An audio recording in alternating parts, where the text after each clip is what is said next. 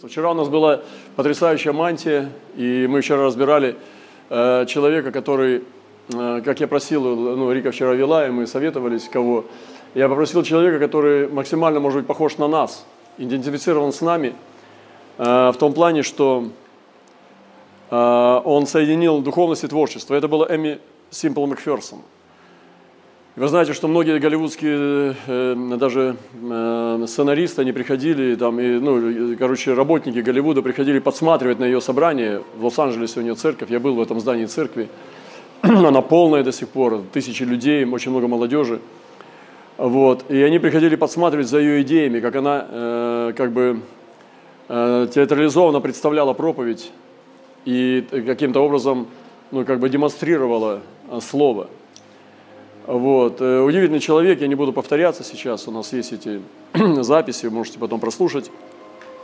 Но э, сегодня я э, хотел бы продолжить эту тему вот не в этом ракурсе, а немножко в другом. И размышляя вчера над словом, которым сегодня поделиться, я снова получил такое в сердце желание поделиться об интересном очень э, таком факторе, когда женщина э, становится сильнее мужчины. Э, хотя первоначально Бог призвал жену быть помощницей для мужа. И первоначально в первозданном замысле вообще Адам был один, но Бог сказал, что нехорошо быть человеку одному, и создал ему жену из ребра во сне. Мы знаем это прообраз Христа. Но и жена должна была стать помощницей. Он говорит, сотворим помощника. Потом дальше мы следим, как Э, Ева падает, вот, она навлекает проклятие как бы боли и влечения к мужчине на, на весь женский род. Но Бог в своем плане домостроительства избирает образ именно невесты Христа, Церкви Христовой, как невесты Христа, которую Он искупляет. То есть Адам не смог искупить Еву. Он перешел на ее сторону, и они вместе пошли путем, ну, как проклятие на этой земле. Но Иисус делает то же, он идет к Еве, но он идет через Голговский крест. Он идет к Еве не непосредственно в грех, он не берет этот плод, он идет на Голгофу от нее, от грешной Евы. Он идет на Голгофу, решает вопросы с Богом и с дьяволом и возвращается Спасителем, уже неприкосновенным для смерти.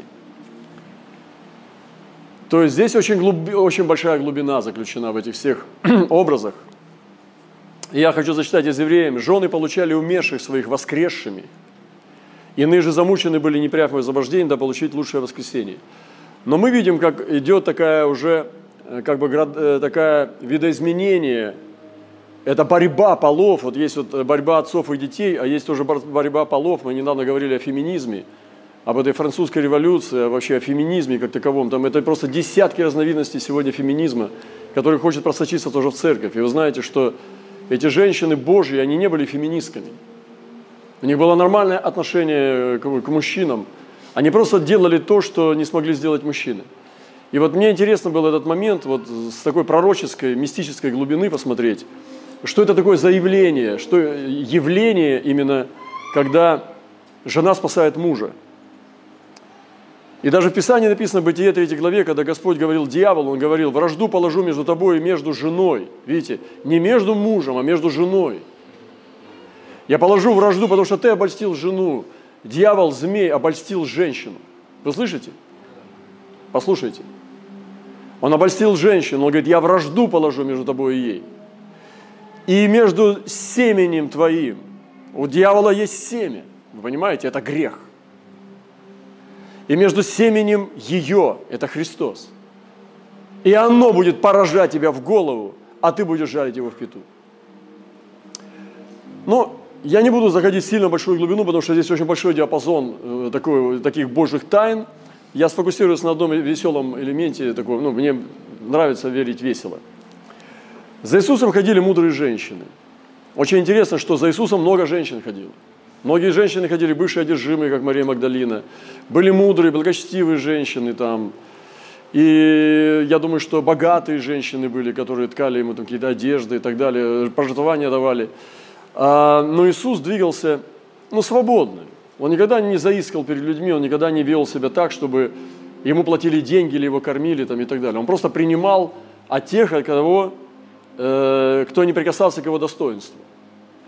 Потому что Иисус таким образом, принимая, Он давал.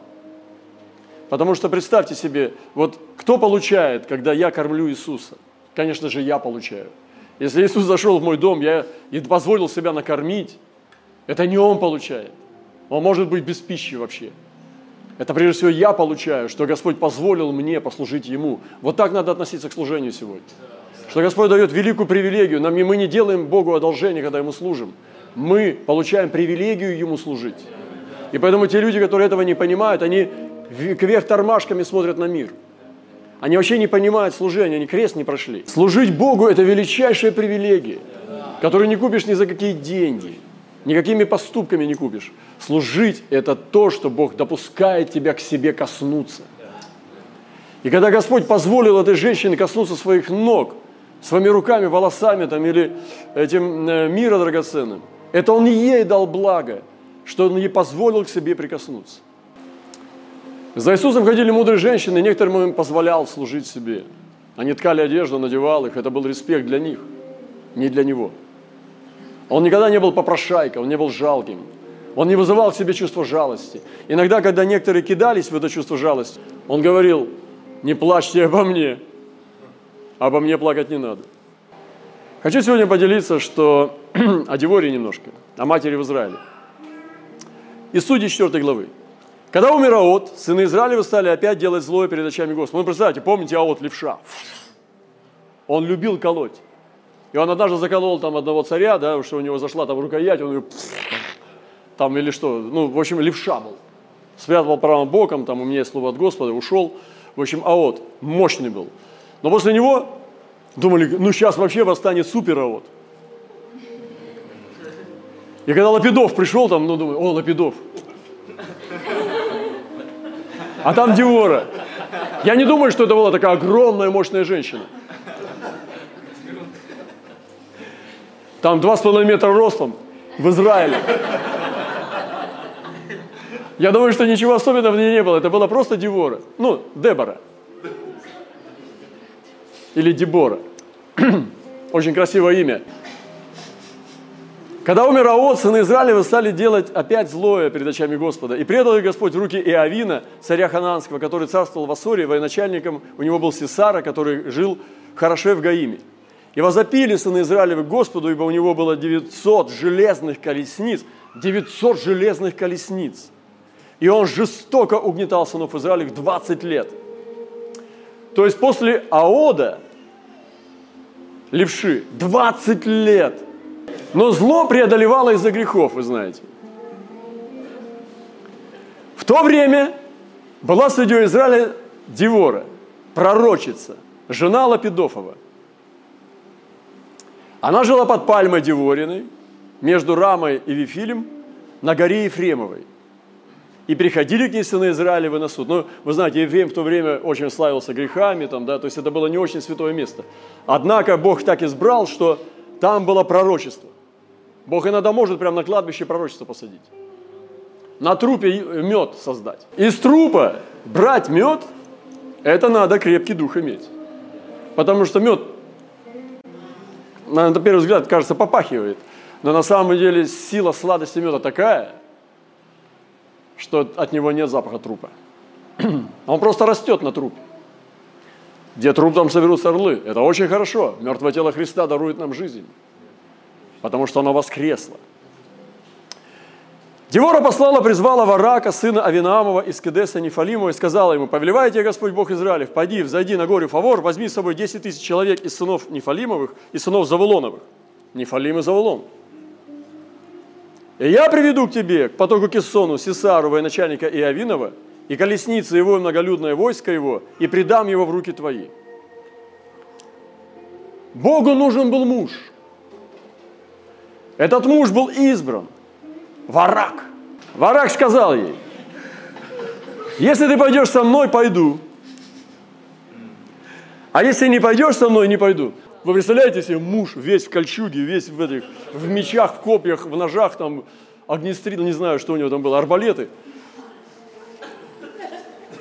А Девора такое изливала из себя, ну, материнское помазание, что невозможно было без нее. На самом деле, посмотрите, это, это серьезные вещи. Вот сказать пророчице такое, да, вот я встречал пророчиц, да, и сказать ей такое, что если ты пойдешь со мной, сестра, я пойду. А если ты не пойдешь, не пойду.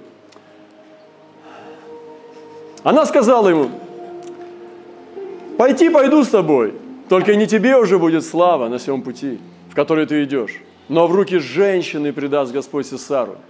И встала Девора и пошла с вараком в Кедес. Вот такая Девора была, Дебора. Варак созвал заволонян и нафалимлян в Кедес, все сделал правильно по слову, пошли вслед за ним 10 тысяч. Только одно было там лишнее, что Бог не говорил. Здесь, здесь написано, и Девора пошла с ним. Вот это не надо было. Но он это добавил. В общем, Девора пошла с ним. Это не было воля Божья. Потому что первоначально, если бы Варак пошел просто, как Девора сказала – то просто было бы все быстрее, короче и мощнее. Потому что у Бога всегда так, у него кратчайший путь. Две великие женщины получили эту победу. Это Девора и Иаиль. И вы помните эту историю, как однажды этот Сесара, когда бежал, убегал уже, когда вышел враг, и он стал э, напирать, то тогда военачальник э, Сесара стал убегать. И увидел шатер, женский шатер. Нельзя было заходить туда, кроме мужа. Но он забежал туда и сказал, женщина, спаси, еще один. Он забежал и сказал, сестры, просто вот, ну, понимаете, это было время сестер. Это была эпоха, эра, когда женщина спасала мужа. Сегодня я скажу вам, я просто пророчествую вам, большой процент от этой благодати в этом месте сейчас. Вы думаете, зря феминистки поднялись? У них вот сейчас, вот, ну, я попросил показать вам топор там. Вот он, вот это, вот это знак, видно вам, нет? Вот этот знак. Это лесбийский феминизм. Лесбийский феминизм. Я никого не оскорбляю женщин. Мы любим сестер. У нас сестры делятся словом, они служат Господу, и мы их очень любим. Почему мы сейчас это все рассказываем? Чтобы женщина оставалась женщиной, прекрасной, прекрасной сестрой, прекрасной матерью и прекрасной женой. Ребята, это очень сильные вещи. Послушайте. Так вот, когда он забежал туда, в этот шатер, говорит, спаси меня, женщина. Как бы, ну, сейчас же эра спасения она говорит, хорошо, на тебе молочка. И она дает ему не вина, не воды, она ей дает молочка. Вы чувствуете, мамочка? И он берет это молоко, пьет. Молоко! На войне! Весь в оружии молоко! Течет по его... Э, у мужика это позорище дикий.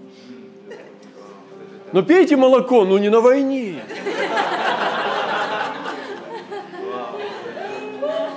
Он напивается этого молока так, что его склонит в сон, сильнее, чем от вина. Она подходит к нему, ставит ему кол высокий, хресть молотом и насквозь. Так вот, смотрите, Дебора, в переводе пчела. Дебора – это пчела, прообраз мудрости, та, которая делает мед, потому что мед в Библии – это мудрость. И Девора в Израиле пчела. Она вырабатывает, вырабатывает медок. А Иаиль – это горная коза.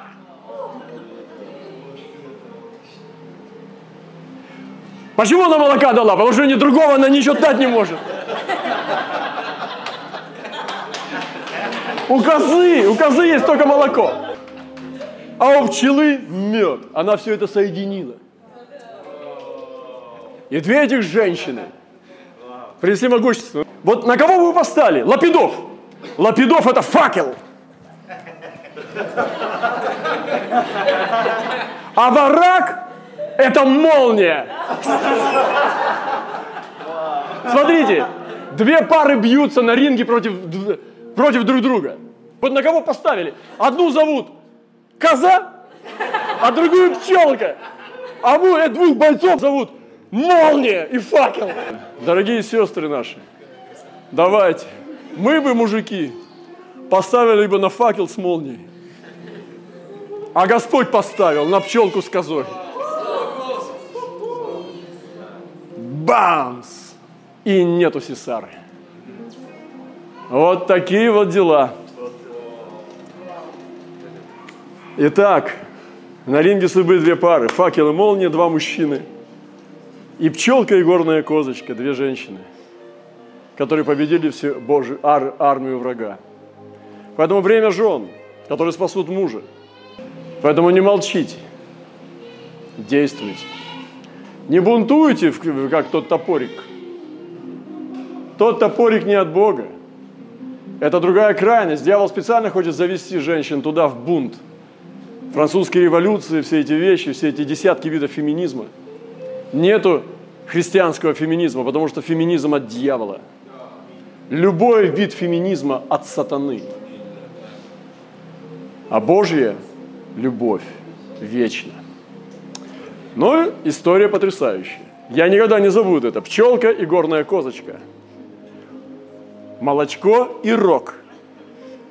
Мед мудрости. И факел, который горел для пчелки. Факел освещал пчелке дорогу. Вы слышите, нет? Он для этого создан был. А молния шла только с козочкой. То есть, ну, козочка помогла молнии, да. Это удивительно, что молния шла вместе с, с пчелкой и козочкой. В общем, вот такие вот у нас притчи пошли. Хорошо, дорогие. Время, когда жена спасет мужа. И поэтому она и спасает. Сегодня время, когда э, дар поднимается, а не голос женщины или мужчины. Дар выше, чем пол. Есть братья, которые совершенно потеряли огонь Господу, а жены их сохраняют духовность. Пусть они говорят. Пусть сегодня дар поднимется, а не пол.